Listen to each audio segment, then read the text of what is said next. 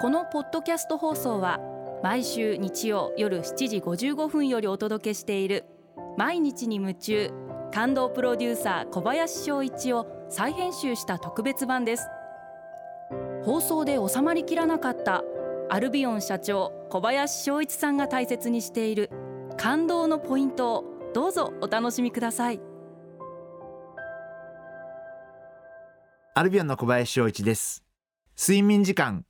自分に合っていますか？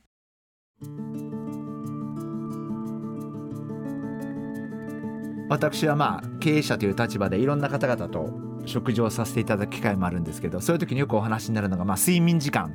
という話になって、まあ、何時頃寝るんですかとか何時に起きるんですかっていう話になります。本当に世の中にはびっくりするぐらいショートスリーパーの方々っていらっしゃってえー、1日俺は4時間でいいって 豪語される方もいらっしゃってですね。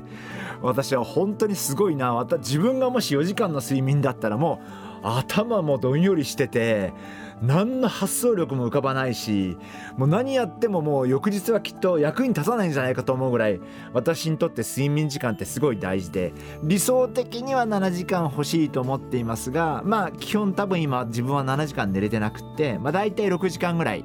寝れればいいかなという感じになります。というのも、まあ、実は私はあの朝自分自身4時から4時半に起きるっていうのを自分に課していてこれはあの指揮者の小沢誠二さんが朝4時に起きて必ず3時間から4時間楽譜を見て勉強すると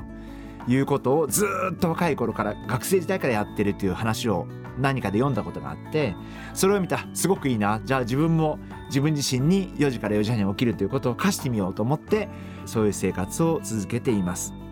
これって本当に人によって違うと思うんでやっぱり本当は7時間寝たい8時間寝たいという方が無理して4時間5時間でやってるとやっぱり効率は落ちますし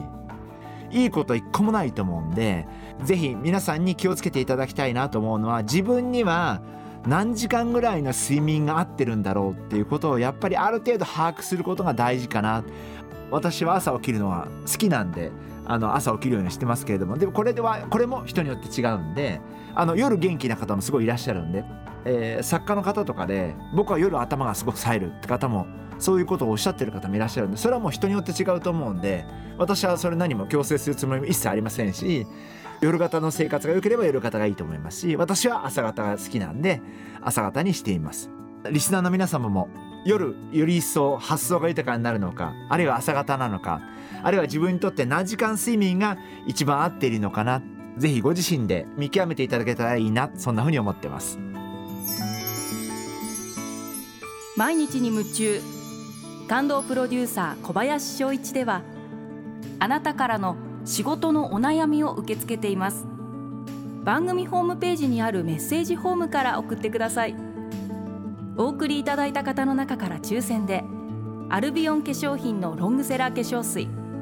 薬用スキンコンディショナーエッセンシャルとソープをセットでプレゼントいたします。たくさんのメッセージをお待ちしています。